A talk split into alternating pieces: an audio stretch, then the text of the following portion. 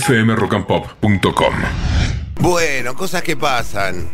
Mira cómo un tema lleva a otro, ¿no? Eh, ustedes saben que ayer se conoció que finalmente el gobierno nacional va a tener que darle luz verde al pedido que tenía el gobernador de la coparticipación, un montón de guita, digamos, en definitiva, eh, a la provincia de Chubut.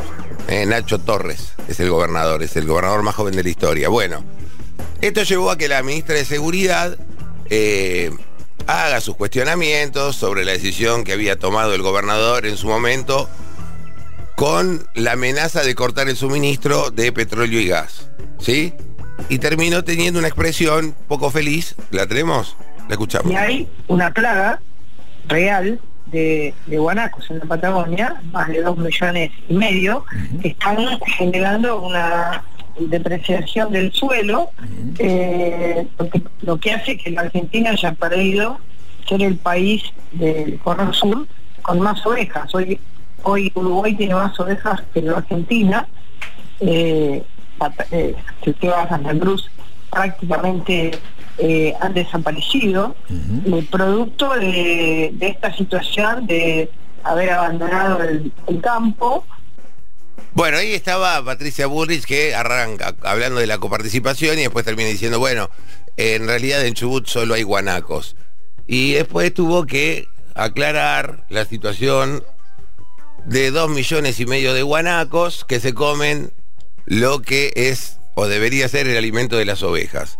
Eh, vamos a hablar con un especialista en fauna, ¿eh? es Emiliano Donadío, director científico de Rey Wilding Argentina. ¿eh? Es una fundación cuyo objetivo es revertir la crisis de extinción de diversas especies en peligro en el país. gracias por atendernos, Emiliano, ¿cómo te va? Hola, Martín. gracias a ustedes por, por comunicarse. Bueno, ¿es verdad que dos millones y medio de guanacos se están comiendo la comida de las ovejitas? ah, eh, no, no, no. Los, los, la última estimación que hay sobre... Mm, hola, así. Ah, la última estimación que tenemos de mm, números de guanaco en Patagonia son de alrededor de, en, la región patagónica, ¿no? Es de alrededor de un millón de animales. Y es, eh, la estimación es del 2017 aproximadamente, y es la que acepta la Sociedad Argentina para el Estudio de Mamíferos, que es una sociedad científica eh, que se dedica a recopilar, entre otras cosas, se dedica a recopilar esta, este tipo de información. Okay. De, todas maneras, de todas maneras, en Patagonia, eh, antes de la colonización europea, se estima que había unos 20 millones de guanacos. O sea que la, población de guanacos actual es una muy pobre representación de lo que alguna vez fue, por lo tanto está muy lejos de ser una plaga, en general una especie nativa nunca se transforma en plaga salvo que el ser humano haga alguna macana. Eh, y em, en, segundo lugar, los, los, los guanacos han han disminuido en números eh, de una manera catastrófica en, los últimos 100 años. ¿Y quién ha sido el depredador del guanaco? El ser humano. Eh, el ser humano, eh, una vez que empezó a... bueno, en realidad el europeo, no, no el ser humano, perdón, el europeo, una vez que empezó a colonizar la Patagonia y empezó a... inició la, la, la producción ovina, hizo básicamente dos cosas. Uno empezó a eliminar guanacos, o sea, matarlos. En, Patagonia todavía se hace, pero se matan guanacos a tiros, se, se pone agua envenenada eh, y, los animales mueren envenenados. En la década del 60-50 incluso se llamaba el ejército que venía a practicar con sus ametralladoras a Patagonia y hay algunas fotos históricas de pilas de guanacos ametrallados. Este, y por otro lado la, pérdida de hábitat, ¿no? La, oveja hubo en, la década del 50 creo que las ovejas llegaron a, llegaron a ver entre 15 y 20 millones de ovejas en Patagonia y eso todo el forraje que consumen las ovejas es forraje que el, que el guanaco no puede consumir. Así que claro la oveja digamos genera también otro tipo de explotación que el guanaco eh, de ninguna manera lo, lo, lograba. Pasamos de 20 millones de guanacos a un millón, de acuerdo al último registro 2017, y lo que aseguró la ministra de Seguridad es que eh, dos millones y medio de guanacos se comen la, la, la vianda, la vianda de la oveja. O sea, no, bueno, es, es em, eh, hay una confusión y una falta de información referida a no solo a la fauna nativa, a la fauna propia de, de, Sudamérica y en este caso del sur de Sudamérica, sino que también hay cierto desconocimiento en lo referido a, a lo que ocurrió con nuestra fauna nativa desde la colonización europea hasta el presente. ¿De qué se alimenta el guanaco? El guanaco come pastos, básicamente come pastos y en algunos sitios puede comer también arbustos. Y son estos pastos los que también consume la oveja eh, y, por los cuales podrían llegar a, competir. Así que hay, otro aspecto también que me resultó eh, que, es necesario aclarar y que es que el, el, el, 90, el entre el 90 y el 95% de la Patagonia Argentina sí. Eh, está presenta niveles de erosión del suelo, diferentes niveles de erosión del suelo, y esos niveles de erosión del suelo están eh, asociados al sobrepastoreo por ovinos. Eso ah. es algo que también se tiene que entender. Y esto es, digamos, son trabajos hechos por el CONICET y por el INTA.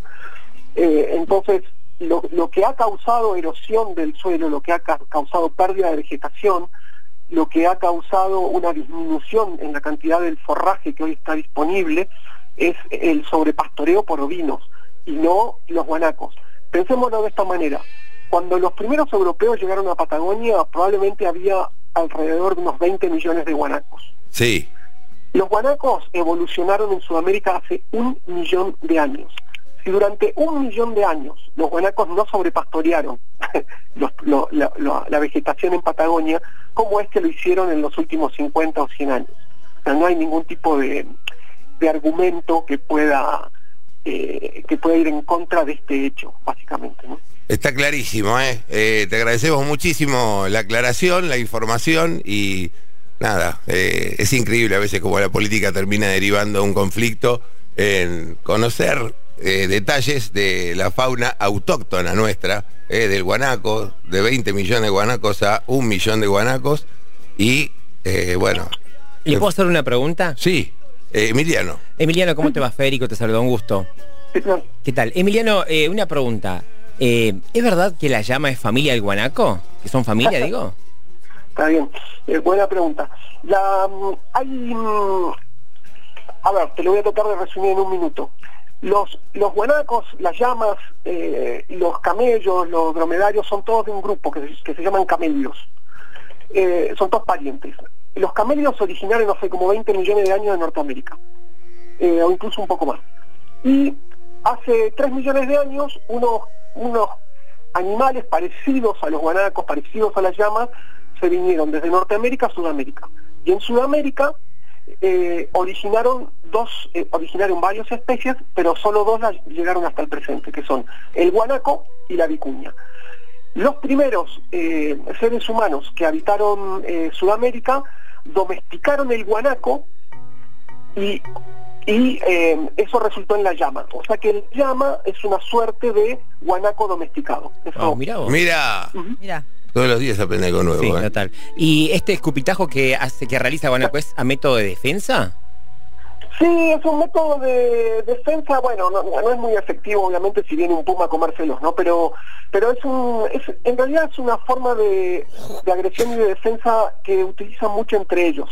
Los guanacos se pelean bastante, sobre todo por las hembras, y cuando comienzan los, los, los, comportamientos agresivos entre machos, una de las cosas que hacen es escupirse eh, previo, previo a agarrarse a las patadas, digamos.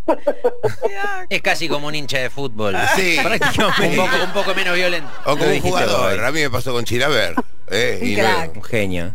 No era. Eh, Emiliano, nada, eh, una enciclopedia, un genio, ¿eh? Director científico de Rewilding Argentina, ¿eh? una wow. fundación cuyo objetivo es revertir la crisis de extinción de diversas especies en peligro dentro de la República Argentina, entre ellos los guanacos. Gracias, buenas tardes. No, gracias a ustedes. Chao, chao. fmrockandpop.com